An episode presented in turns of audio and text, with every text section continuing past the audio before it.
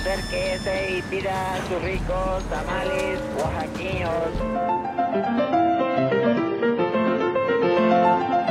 ¿Quién dijo que la historia de México no podía contarse de forma entretenida?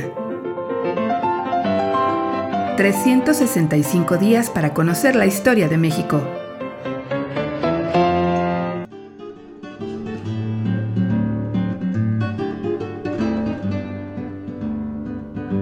Domingo.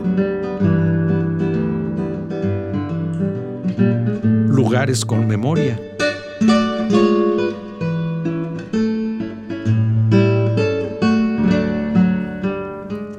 La calle de Madero.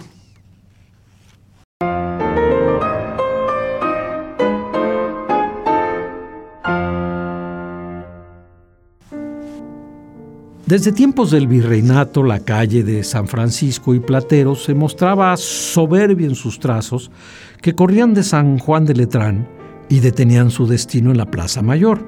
A su paso, edificios majestuosos como el Palacio de Iturbide, la Profesa, San Felipe Neri, parecían rendirle pleitesía. Su nombre daba fe de la presencia de uno de los conventos más impresionantes de toda la América hispana, el de San Francisco el Grande.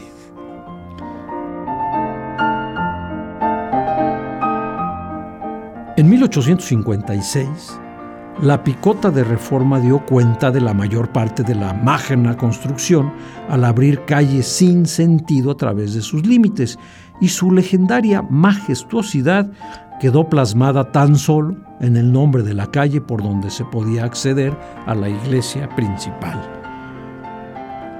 San Francisco tenía su historia. Jefes y caudillos apresuraban su marcha para cabalgar orgullosos a lo largo de la calle, que por siglos fue la más importante de la Ciudad de México. Testificó el paso de Iturbide y su ejército trigarante, de Santana acompañando a el cortejo fúnebre de su pierna y de don Porfirio y sus científicos, así como el arribo apoteótico de Madero al frente de la revolución triunfante. En diciembre de 1914, el centauro del norte, Pancho Villa, tomó posesión de la famosa calle y decidió cambiarle el sentido religioso de su nombre para otorgarle una connotación de religiosidad, pero cívica. Con pistola en mano, pidió una escalera. Subido en ella, retiró de su lugar la placa que bautizaba la calle como San Francisco, en la esquina de, con Isabel la Católica, y rebautizó con el nombre de un personaje que a sus ojos alcanzaba también la santidad, Madero.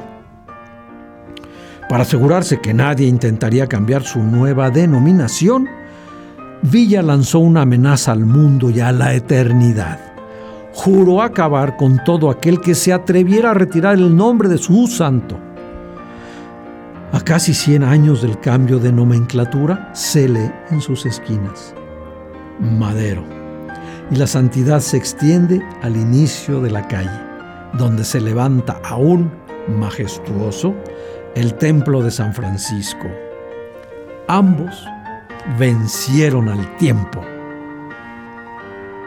Lugares con memoria.